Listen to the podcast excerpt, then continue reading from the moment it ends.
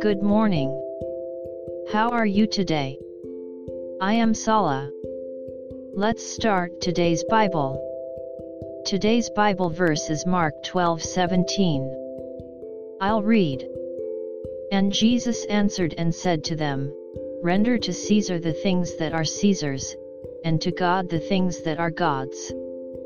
And they marveled at him. Amen. On Tuesday, the last day at the temple, Jesus held a long discussion with his opponents, the people, and his disciples. Today's verse is a passage in it.